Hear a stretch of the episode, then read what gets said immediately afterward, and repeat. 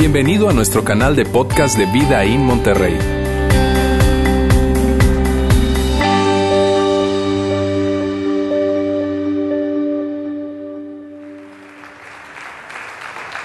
Mira bien, Álvaro, Álvaro ya por más de 20 años eh, eh, ha sido, ¿verdad?, un mentor para mí, para, pa- en mis tiempos de soltería, cuando yo era apuesto, increíble. eh, eh, y, y- y a, lo largo de una gran jornada de vida, Álvaro ha sido ese mentor en mi vida. Eh, hace 12 años yo salí de Venezuela para estar acá en este increíble país y cuando salí, salí de su iglesia. Él era mi pastor en Venezuela, sigue siéndolo porque hay una conexión muy especial en nosotros, en nuestras vidas, en nuestra familia. Es alguien que yo respeto, admiro y le tengo una, una- una- un, un gran cariño, la verdad. Y a mí me emociona mucho que Álvaro pueda estar con nosotros el día de hoy. Mírame, yo sé, yo sé que ustedes en algún momento se han hecho esta pregunta. Yo lo sé. Óyeme, ¿de dónde viene tanta sabiduría de Roberto?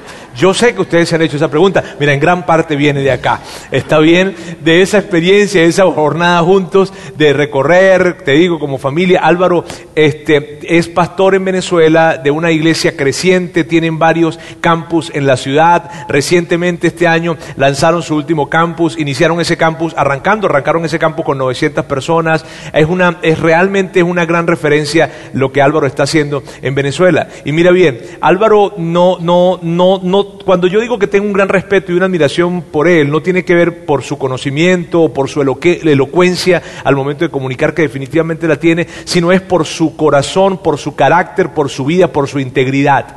Porque si algo definitivamente ha hecho que esta relación se haya fortalecido a través de los años, ha sido que es un hombre de integridad, un hombre de carácter, un hombre que tiene vida. Y por eso realmente es, es lo, que, lo que hace lo que está haciendo en Venezuela. Álvaro está en Venezuela siendo una voz de esperanza en medio de los momentos de mayor desesperanza que hay en la nación de Venezuela. No hay una crisis, no hay una crisis en América Latina del tamaño que tiene la crisis venezolana actualmente. Y cuidado si no se compara con las mayores crisis del mundo hoy en día. Y Álvaro, a pesar de que tiene grandes puertas abiertas por muchos lugares, personas que desearían, y me, uno, desearíamos tenerle con nosotros, y puertas abiertas por muchos lugares, él ha decidido estar en Venezuela, ha decidido quedarse en Venezuela. Porque él ha entendido que es esa, una voz de esperanza en tiempos de mucha desesperanza. Su voz es una voz de influencia, no tan solo en la ciudad en donde está en Barquisimeto, sino también en muchas otras ciudades en el país. No tan solo en el tema de la fe, sino también en un tema social. Ha sido llamado para ser mediador en diferentes lugares y en diferentes situaciones eh, en medio de esta crisis que se está viviendo. Así es que para nosotros realmente es un privilegio que Álvaro pueda estar con nosotros. Álvaro, Gracias. te quiero mucho y aquí está esta gente especial, ¿verdad? Que también Gracias, te gracias quiere. por recibirme.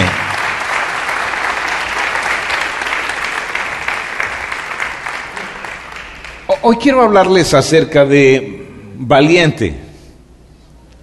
Hay algunas situaciones en tu vida donde sabes que necesitas ser valiente, ¿no es cierto? Y esto tiene que ver con la iglesia y esto tiene que ver con los seguidores de Jesús. Y tiene que ver con el comienzo de la iglesia. La iglesia fue concebida como un movimiento que venía para afectar toda la sociedad. Y, es interesante ver cómo la iglesia surgió.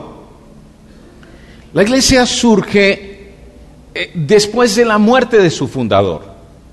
Jesús de Nazaret es tomado por las autoridades religiosas judías y es entregada a la autoridad de Roma para ser ejecutado en la cruz. No solo una de las peores muertes, sino una de las muertes más humillantes que alguien pudiese sufrir. Desnudo clavado en un madero. Cuando en el tiempo, en el primer siglo, en Roma, alguien quería insultarte y maldecirte, te decía que te mueras en una cruz. Así murió el fundador de este movimiento. Y en el momento en que murió, sus seguidores más cercanos estaban a lo lejos, sintiéndose atemorizados, decepcionados, defraudados, pensando, hasta aquí llegó todo. ¿Cómo es que ese movimiento que surgió en una en, un, en una pequeña provincia, Judea, del imperio romano, se convirtió en un movimiento que alcanzó y que transformó el mundo en el que vivimos. ¿Cómo es que un insignificante constructor judío, carpintero judío, cambió la humanidad? Hizo una división entre antes y después de su historia.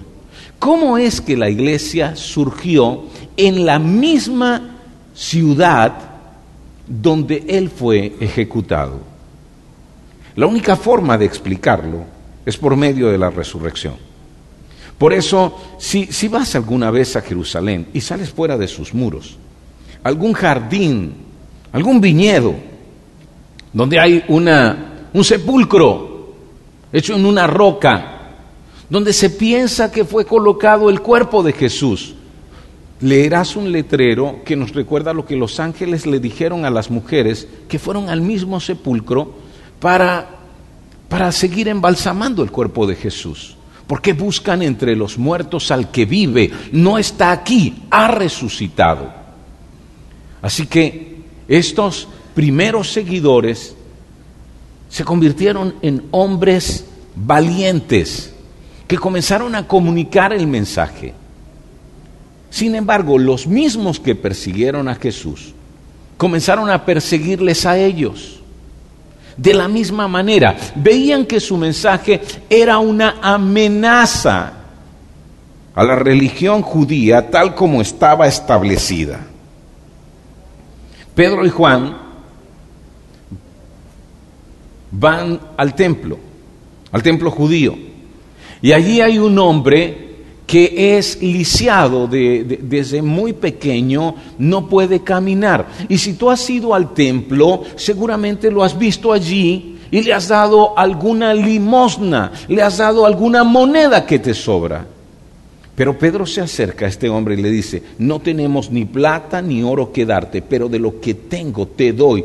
Levántate en el nombre de Jesús. Y tomando la mano lo incorporó y sus piernas, que eran unas piernas torcidas, que eran piernas sobre las que no podía sostenerse, ahora comienzan él a saltar de alegría y a dar gracias a Dios por lo que está viviendo. La gente está asombrada, miles de personas se reúnen alrededor porque saben que algo maravilloso ha ocurrido. Y en ese momento Pedro comienza a dar un discurso.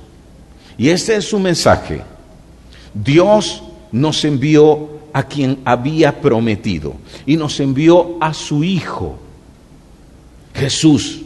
Y todos le conocimos y sabemos de su vida intachable y sabemos de sus palabras poderosas y vimos los milagros que realizó, pero no le creímos y lo entregamos para que muriera en la cruz, pero Él ha resucitado y muchos de nosotros somos testigos de eso. ¿Creen en Él? ¿Creen que Él es el Hijo de Dios? Y en ese momento cinco mil personas abrazan la fe en Jesús. Pero pronto las autoridades judías se acercan al lugar y se llevan no solo a Pedro y a Juan, sino también al hombre que había experimentado el milagro. Van a un tribunal religioso para, para interpelarlos. Y la pregunta que hacen es, ¿en nombre de quién ustedes han hecho esto? Porque saben que un milagro ha ocurrido. Y ellos responden, lo hemos hecho en el nombre de Jesús, de Jesús el Cristo. Él es el enviado de Dios y comienzan a amenazarlos. Saben que no pueden hacerle nada en ese momento. La gente ha sido testigo del milagro. Pero los amenazan y ellos saben que son amenazas serias, amenazas inclusive de muerte. Ya no hablen más de ese nombre, ya no hablen más de Jesús. Si tú vives una situación donde enfrentas una amenaza, un peligro, Sientes miedo. Puede ser un peligro o una amenaza a tu integridad. el peligro de sufrir daño. Pero cuántas veces el peligro o la amenaza que experimentamos es al rechazo o a fracasar. ¿Y sabes lo que produce el miedo? El miedo produce parálisis. El miedo nos lleva a evitar las circunstancias. Te pregunto, ¿cuál hubiese sido tu oración en ese momento? Pedro y Juan salen de allí y se reúnen con el resto de seguidores de Jesús. Y mira lo que dice en Hechos, en el capítulo 4, el versículo 29. Y ahora, oh Señor, escucha sus amenazas y danos a nosotros, tus siervos, mucha valentía al predicar tu palabra. La oración de ellos es diferente a la de nosotros. Si tú eres como yo, tú hubieses orado, y, yo he orado así muchas veces, Dios, guárdame, cuídame, protégeme, ayúdame a evitar a estas personas, escóndeme, hazme invisible. Yo también he orado así. Yo soy un hombre lleno de temores. Muchas veces he recostado mi cabeza sobre la almohada en alguna noche donde el miedo a lo que pueda suceder me espanta el sueño. Solo que he aprendido que esta oración es muy valiosa. Una de las primeras oraciones de los seguidores de Jesús, de sus apóstoles, de sus discípulos, es tan valiosa. Orar por valentía. Te pregunto, ¿cuándo fue la última vez que oraste por valentía? ¿Cuándo fue la última vez que ante el peligro o la amenaza de daño, fracaso o rechazo oraste por valentía? Valentía para decir lo que tenías que decir. Valentía para confrontar alguna situación difícil. Valentía para acercarte a otro y ayudarlo en su momento de depresión. Valentía para tan solo ir y consolar a alguien, aunque no sabías qué decirle. Esa oración es tan importante. Estar en Venezuela para mí no es fácil. Pero cuando las personas me dicen, ¿por qué no ha salido? ¿Por qué si usted tiene puertas abiertas en otro lugar? ¿Por qué si tiene hijos, inclusive un niño pequeño de 10 años? ¿Por qué no sale para protegerse? Mi respuesta es, porque Dios me tiene como misionero en la tierra que me dio nacer. Porque la tierra donde yo nací no es la nación donde ahora vivo.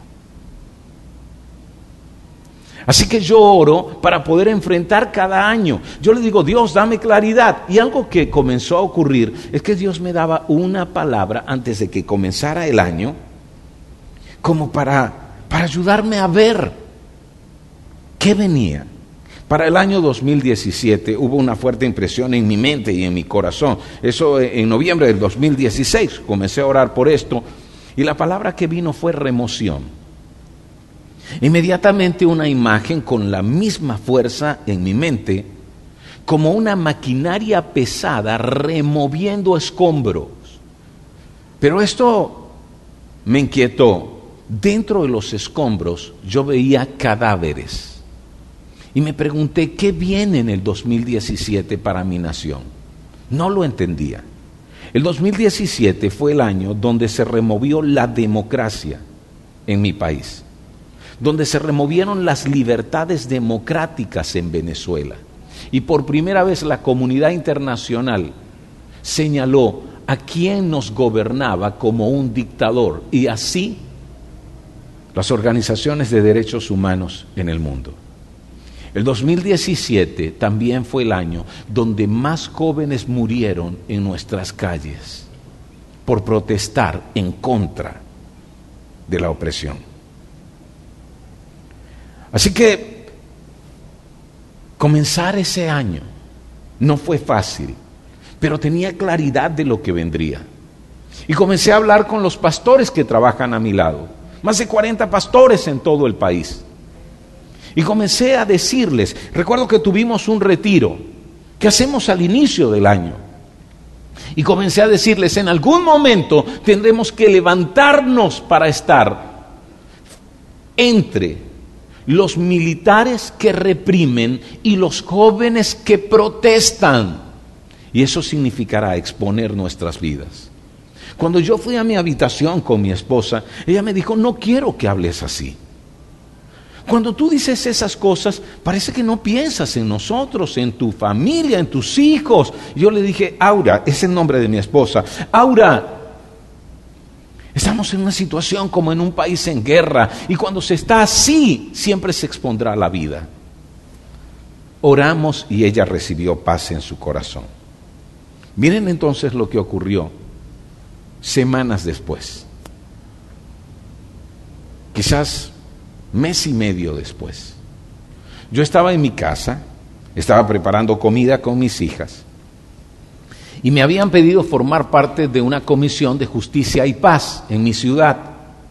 Así que a través del WhatsApp, del grupo de este, de, este equipo, comenzamos a recibir notas de voz de una urbanización de personas que vivían en un, eh, eh, como en un condominio que llamamos La Sucre.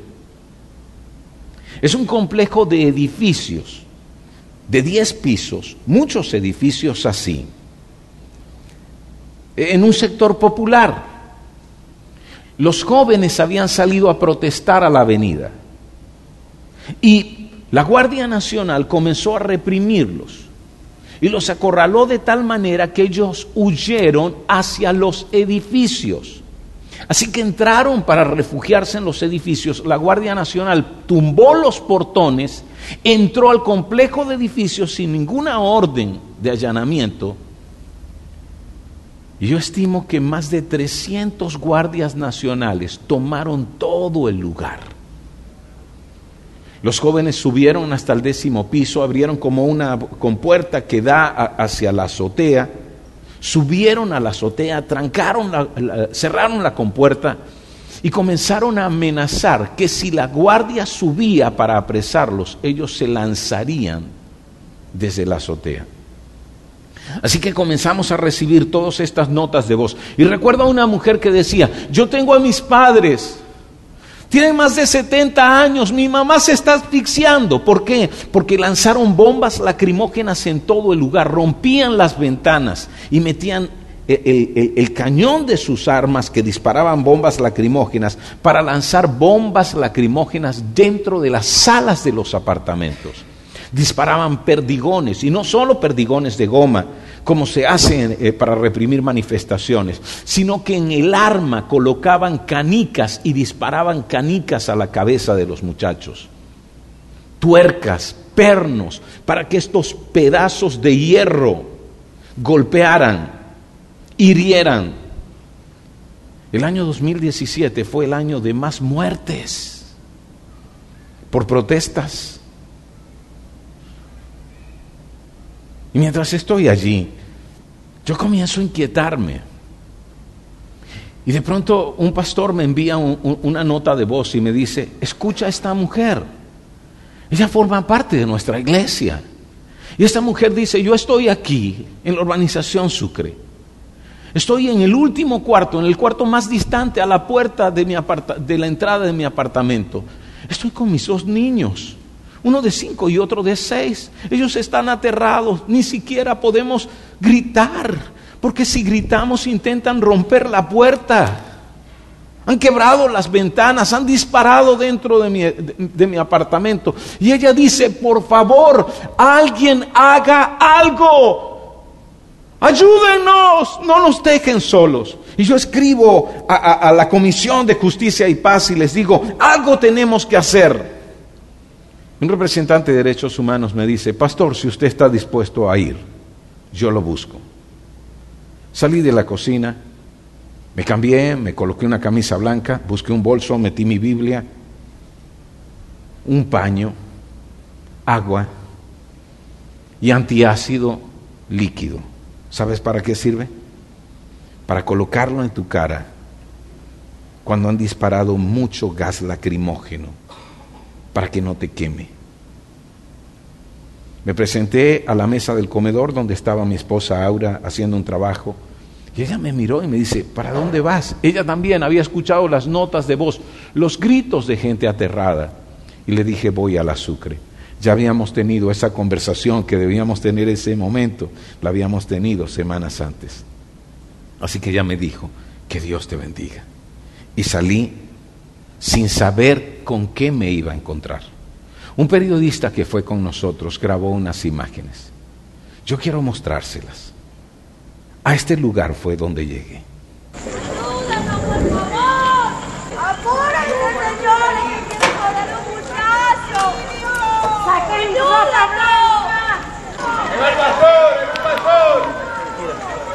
Mira, aquí está el pastor, el pastor Rea.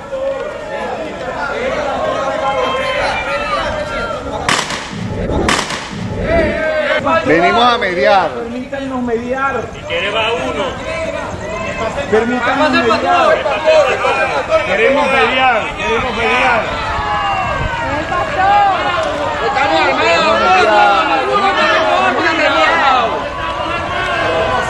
El pastor, el pastor. Vamos a esperar que hable el pastor. honestamente creemos. Ustedes deben tener hijos, deben tener más. Cuando yo llegué a ese lugar, eran las once y media de la noche. Todo estaba completamente oscuro. El ambiente era un ambiente cargado por el ácido del gas lacrimógeno. Yo pensé, "C- ¿cómo apagaron todo este lugar? ¿Cómo cortaron la electricidad para toda esta gente? Y escuchan, la gente está gritando, pidiendo auxilio. Alguien me dijo unos días más tarde, cuando volví, que esa detonación que se escucha es porque nos dispararon. Sin embargo, ni un solo perdigón nos tocó. Así que yo estoy avanzando hacia donde está todo eh, eh, eh, ese, ese contingente de la Guardia Nacional y el oficial sale con mucha ira. Estaba discutiendo con unas ancianas que le decían, ya, por favor, no más. Y comenzó a amenazarlas. Y en ese momento dijo, yo no creo aquí en nadie. No quiero dejar pasar a nadie. Y de pronto me miró y me dijo, solo creo en usted, pastor. ¿Quiere pasar? Y entré a los edificios. Cada piso estaba tomado. Rejas en el piso, ventanas quebradas. No se escuchaba ni el llanto de un bebé.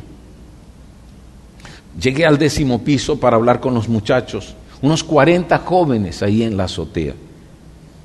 Y saben, fui para para llevar el mensaje de, paz. Comencé a citar la palabra de Dios, la Biblia. Canté algunas, algunos, algunos cánticos que elevamos al cielo. Y de pronto todo se mantuvo en calma. Así que ya después de una hora, estando allí, le pregunto a los muchachos, díganme qué necesitan. Y ellos dicen, tenemos dos heridos, un herido en la cabeza, una canica atravesó su, su cabeza y está perdiendo mucha sangre. Y tenemos una joven embarazada que está muy descompensada por de- deshidratación.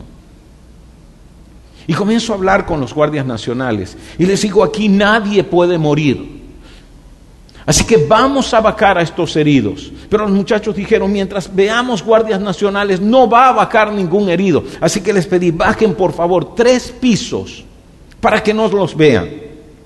Mi sorpresa es que cuando ellos comienzan a bajar, no bajan tres pisos, sino que comienzan a salir del edificio. De pronto yo me veo solo con los, so- solo con los jóvenes que están en la azotea. Bajo, y yo recuerdo que cuando iba saliendo, una mujer me gritaba, Pastor, no se vaya, no se vaya, por favor. Luego supe dos cosas impresionantes. Todo lo que yo le decía a los muchachos en la azotea se escuchaba en todos los edificios que hacían como una caja de resonancia. Inclusive un joven que vivía en el primer piso me decía, yo escuchaba sus canciones, yo escuchaba cuando citaba las escrituras, yo escuchaba cuando hablaba con los jóvenes y con los guardias para recordarles el mensaje de Dios. El asunto es que cuando salí, alguien me informó, los guardias han decidido irse. Así que volví a subir Y le dije a los muchachos, pueden bajar. Ellos se han ido. Y comenzaron a bajar. Fue impresionante porque de pronto todo el lugar se iluminó y la gente comenzó a salir de los apartamentos para abrazar a los muchachos que pensaban que iban a morir.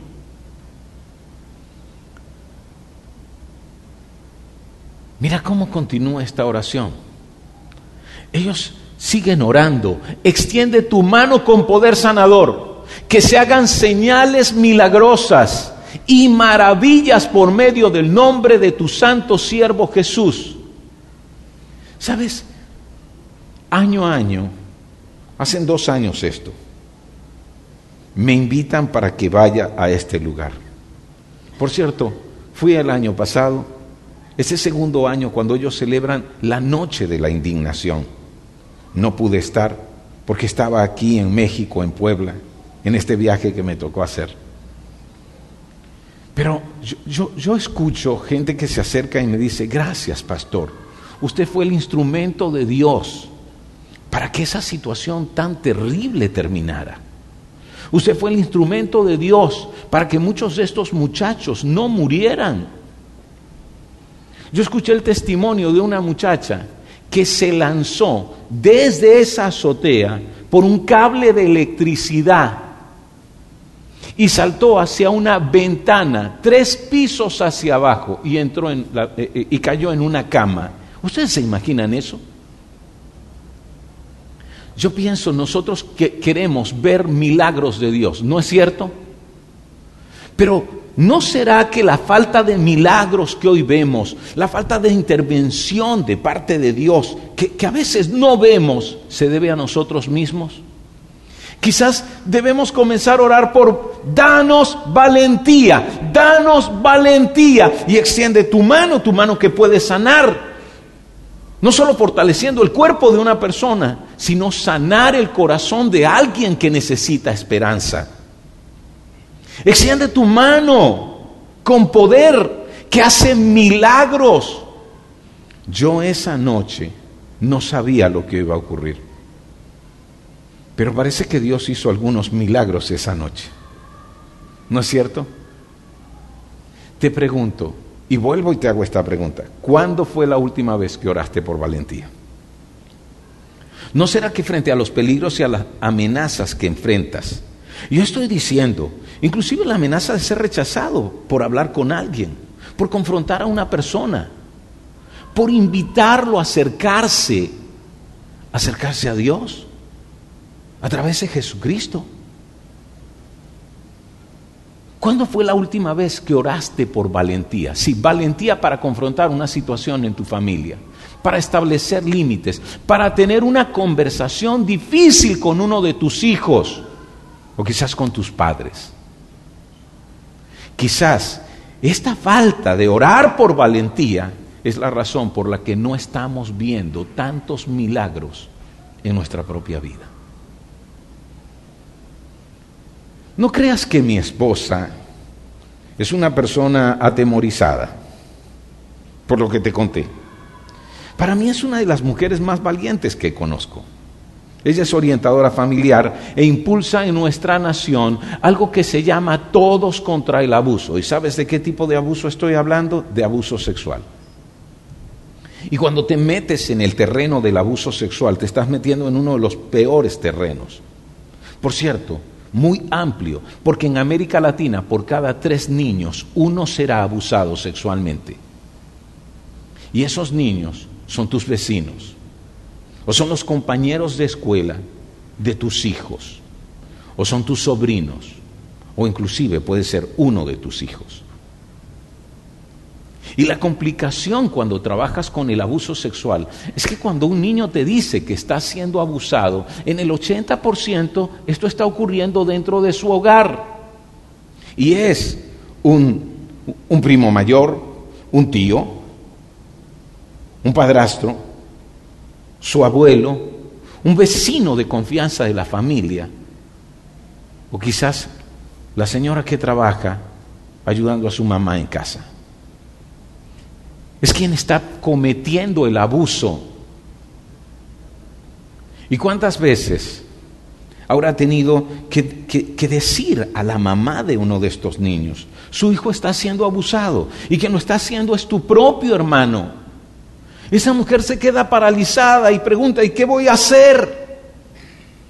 Y mi esposa le responde, debes colocar una denuncia para detener este daño, no solo por tu hijo, sino también porque una persona que abusa a un niño sexualmente abusará a 50 niños más o ya ha abusado a por lo menos 25 niños antes de que se conozca el abuso que ha cometido. Pero esa mujer dice, sí, pero, pero, sabe, mi hermano es un delincuente, es un hombre muy violento. Además, vivo con él en su casa con tres hijos más y se sienten paralizadas. ¿Y cuántas veces un lunes en la mañana, que es mi día de descanso, tengo que levantarme más temprano para ir con mi esposa al lugar donde se colocan las denuncias de abuso sexual? Y ella está ahí para animar a esa mamá a que haga lo que es correcto, a pesar de su temor. ¿Y sabes qué significa eso? Significa levantarnos un lunes en la mañana y escuchar a mi esposa que está orando y diciendo, Dios, dame valentía para hacer lo que es correcto, a pesar de los peligros, a pesar de las amenazas, a pesar de las circunstancias. Queremos ser, queremos ser seguidores de Jesús, que tengan relevancia en la familia, que tengamos relevancia en nuestra comunidad, que tengamos relevancia en nuestro sitio de trabajo. Queremos ser una iglesia relevante. Una iglesia relevante es una iglesia que ora por y actúa en valentía. No hay iglesia relevante sin una iglesia que ore y actúe por con valentía. Y vuelvo y te pregunto, ¿cuándo fue la última vez que oraste por valentía? ¿Cuándo fue? ¿Qué es ser valiente? Ser valiente no es no tener miedo, porque quizás ustedes están pensando, yo no soy valiente porque yo tengo muchos temores, ¿sabes? Yo siento miedo, yo también siento miedo, pero ser valiente es actuar a pesar de nuestro miedo. Yo he aprendido, no hay manera de que el miedo se vaya del corazón sino enfrentándolo, sino dando el primer paso y esperando que Dios actúe en lo que viene. Ser valiente es decidir decir algo cuando sería más sencillo no decir nada. Yo sé, muchas veces uno tiene que callar por dominio propio. Uno tiene que callar porque sería la acción más sabia. Uno tiene que callar para no decir necedades o cosas absurdas o empeorar la situación. Pero si callo por temor, no es la sabiduría la que me guía. Si estoy guardando silencio por miedo, no es la fe la que me dirige. ¿Y cuántas veces tú y yo hemos guardado silencio frente a injusticias, frente a situaciones que no deberían estar ocurriendo, frente a cosas donde uno debe decir, ya, no más, solo por temor? Ser valiente es aprovechar las oportunidades que se presentan. Sabes, la crisis en Venezuela ha significado para muchos de nosotros la oportunidad de intervenir para decirle a alguien, Dios no se ha olvidado de ti. ¿Qué te parece? Presentarme esa noche en ese lugar, exponiendo mi vida, para decirle a esa gente, Dios no se ha olvidado de ustedes que mi esposa Aura se presente un lunes en la mañana para colocar una denuncia de abuso sexual y animar a una mamá a que detenga ya el daño sobre sus hijos, para decirles, Dios no se ha olvidado de ti. Es aprovechar las oportunidades que se presentan. Pero muchas veces ser valientes es crear oportunidades, crear oportunidades. Voy a hablarte de mi hermano Luis. Mi hermano Luis es mi hermano menor. Y, yo pienso que él tiene más fe que yo. Solo que, que, como es mi hermano menor, comencé a acercarlo a Jesús. Y, yo recuerdo cuando él era pequeño y dormía en su, en su cuarto, muchas veces coloqué su mi mano sobre su cabeza para orar por él. Así que él se convirtió en un joven de fe. A este mismo joven, cuando se casó con su esposa Dina, quien es médico, les invité a servir a Dios como pastores en en la, en la primera iglesia donde pastoreé como pastor principal. Es una iglesia que queda en uno de los sectores más pobres de nuestra ciudad. Y en el 2015, cuando atravesamos la escasez de alimento más grave que hemos sufrido, ¿sabes? Tener dinero y no tener y no poder comprar nada. En algunos de los meses atravesamos un 90% de escasez. Significa, vas a 90 sitios distintos buscando un alimento de primera necesidad y no lo consigues. En ese 2015 mi hermano Luis se me acercó y me contó algo. Me dijo, Álvaro, tenemos que hacer algo. Por primera vez en uno de los ensayos de la iglesia, donde participan niños, dos de nuestros niños se desmayaron. Y cuando Dina fue a examinarlos, no tenían nada. Se trataba de que tenían más de 18 horas sin probar un bocado. Debemos hacer algo. Vamos a abrir un comedor, me dice él. Démosle, démosle un almuerzo cada mañana a 50 niños. Y yo estoy escuchando a Luis. Vamos, yo soy su líder. Pero yo estoy pensando, estás loco. No podemos hacer eso. La gente de la iglesia no tiene tampoco para comer. ¿Cómo levantamos los recursos? ¿Cómo les pedimos que traigan mercados para alimentar a estos niños? Y él me dice, sí. Y no lo vamos a hacer solo los domingos cuando vengan a la iglesia. Vamos a hacerlo todos los días de la semana.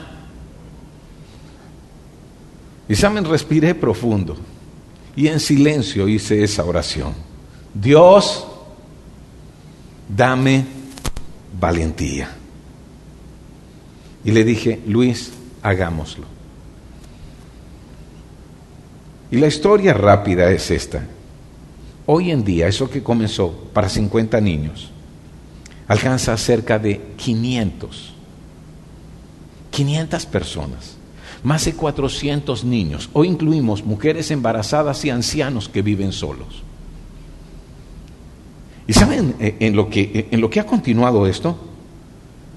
Dina como médico comenzó a investigar acerca de desnutrición, porque ahora nos preocupaban los bebés desnutridos, porque vivo en un país donde diariamente mueren 25 niños por desnutrición. Son bebés. Y esa es la lista negra que se guarda. Dirán que murieron de neumonía, pero no dirán que murieron de desnutrición y que la neumonía los mató porque su cuerpo estaba tan débil que no pudieron superar cualquier infección oportuna. Así que establecimos el contacto con el doctor Abel Albino, el hombre que más sabe de desnutrición en América Latina, en Mendoza, Argentina. Y él dijo, hey, él es un católico con convicciones muy firmes y él dijo, he estado rezando tanto por Venezuela y he estado pidiéndole a Dios que venezolanos vengan y aprendan lo que, lo que hemos desarrollado durante años aquí. Así que Luis y Dina fueron allá a Mendoza y hoy en día estamos atendiendo a 100 mamás con sus niños para sacarlos de la desnutrición. Y debemos llegar allí antes de que cumplan dos años. ¿Saben por qué? Porque si la desnutrición afecta a un niño antes de los dos años y él no se recupera, el daño en su cerebro es irreversible. Quedará limitado intelectualmente. Y en esto hemos visto cosas increíbles. ¿Saben esto de orar por valentía y de orar que Dios vaya adelante para sanar y hacer milagros y comenzar a ver milagros? Recibimos a una niña,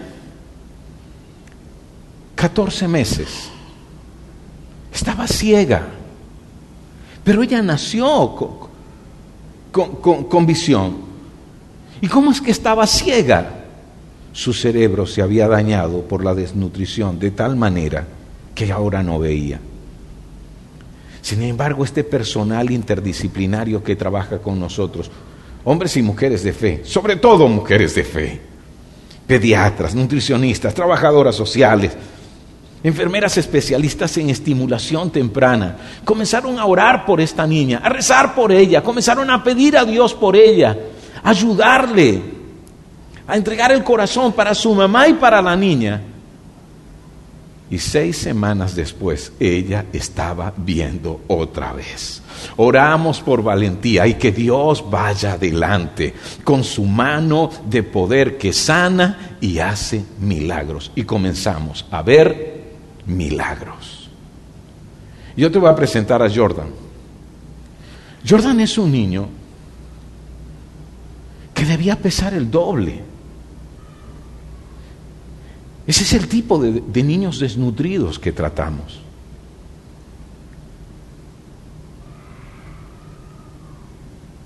Así que lo recibimos con su mamá y comenzamos a enseñar a su mamá, una joven adolescente, tres cosas. Fe, fe en Cristo y en lo que Dios le da. Orden, orden en su propia vida y en su casa, aunque tenga pocos recursos. Y comenzamos a enseñarle sobre nutrición, nutrirse de la esperanza que viene de Dios y de su mensaje, pero también aprovechar los alimentos que están a la mano para nutrirse ella y a través de la lactancia materna ver el desarrollo de su bebé. Este es Jordan. ¿Qué les parece? Mira, en, en unas semanas, mira su cambio. Eh, Por cierto, aquí está. Y cuando la pediatra me envió la foto de Jordan, me dijo, hey, quiero que lo vea. Este niño está sano. Y- y yo digo, sí, pero está llorando. Sí, lo que pasa es que los niños sanos protestan cuando la pediatra quiere examinarlos. Y mantienen su mirada fija. Y sonríen. Y tiran besitos. Jordan está completamente sano.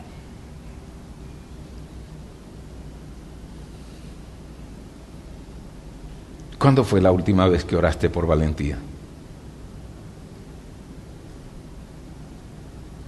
Hoy yo pienso, si no hubiese hablado de valentía, yo no pudiese hablarles de esa niña, Stephanie, que recuperó su visión. Si yo no hubiese orado por valentía, yo no viera los hechos maravillosos de Dios en Jordan y en su mamá. Mira lo que sigue diciendo. Después de que ellos oraron, estoy hablándote de la oración de estos primeros creyentes. Hechos 4:31 dice, después de esta oración, el lugar donde estaban reunidos tembló. Y todos fueron llenos del Espíritu Santo y predicaban con valentía la palabra de Dios. Y aquí veo algo, cuando tú oras por valentía, ¿sabes qué? Dios te da de su presencia a través de su Espíritu Santo. ¿Cuántos de nosotros no anhelamos? Dios, yo quiero que me guíes, me enseñes, me des poder para cambiar, me des fuerzas para enfrentar cada circunstancia de la vida. Quiero experimentar tu presencia, ¿no es cierto? Y a veces pedimos, Dios, dame tu presencia. Quizás si oramos por valentía, experimentemos la presencia de Dios, enseñándonos, guiándonos, dándonos poder para cambiar y dándonos fuerzas para vivir. ¿Orarás por valentía?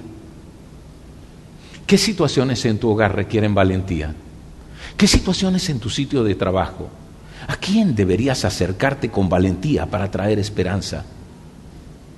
A veces por falta de valentía no llevamos consuelo a quien lo necesita. Por falta de valentía no invitamos a otros a acercarse a Jesús. por temor al fracaso, por temor a ser rechazados. A veces por falta de valentía no iniciamos proyectos de fe. Cuando oramos por valentía, Dios nos da su presencia. Experimentamos la presencia, sí, de Dios. Y cuando oramos por valentía, Dios nos da valentía. Esa valentía que se conecta con su amor, que se conecta con su capacidad, esa que no teníamos antes, que se conecta con su fuerza para hacer lo que debemos hacer, para decir lo que debemos decir, para dar el primer paso, sabiendo que Él nos ayudará a dar los próximos pasos. Yo te invito a que estés de pie conmigo. Yo te invito a que hoy oremos juntos por valentía. ¿Te parece? Cierra tus ojos y piensa, ¿cuál es tu circunstancia? ¿Cuál es esa situación donde necesitas orar por valentía? ¿Cuáles son las amenazas y los peligros que te rodean? ¿Cuál es la amenaza? ¿Al daño? ¿Al fracaso? ¿Al rechazo? ¿Qué te parece si ahora mismo juntos les decimos a Dios, danos valentía, danos valentía para llevar tu esperanza, para llevar tu mensaje, para llevar la fe que has colocado en nuestros corazones y, y extiende tu mano con el poder que puede sanar, que puede transformar. Extiende tu mano, tu mano que hace cosas nuevas, maravillosas, que van más allá de nuestras capacidades, que van más allá de nuestras posibilidades, de lo que es posible para nosotros. Gracias porque cuando oramos por valentía, tú nos das de tu presencia, de tu presencia que nos conecta con tu amor, que nos conecta que nos conecta con, con la capacidad de hacer cosas diferentes. Gracias por lo que tú harás en nuestras vidas. En el nombre de Jesucristo. Amén. Dios les bendiga. Gracias por haber escuchado este podcast de Vida en Monterrey. Si deseas escuchar estos mensajes en vivo, te invitamos a que nos acompañes todos los domingos a nuestro auditorio. Para más información sobre nuestra ubicación y horarios, entra a vidainmty.org o síguenos en nuestras redes sociales como Facebook, Twitter e Instagram. Nos vemos la próxima semana.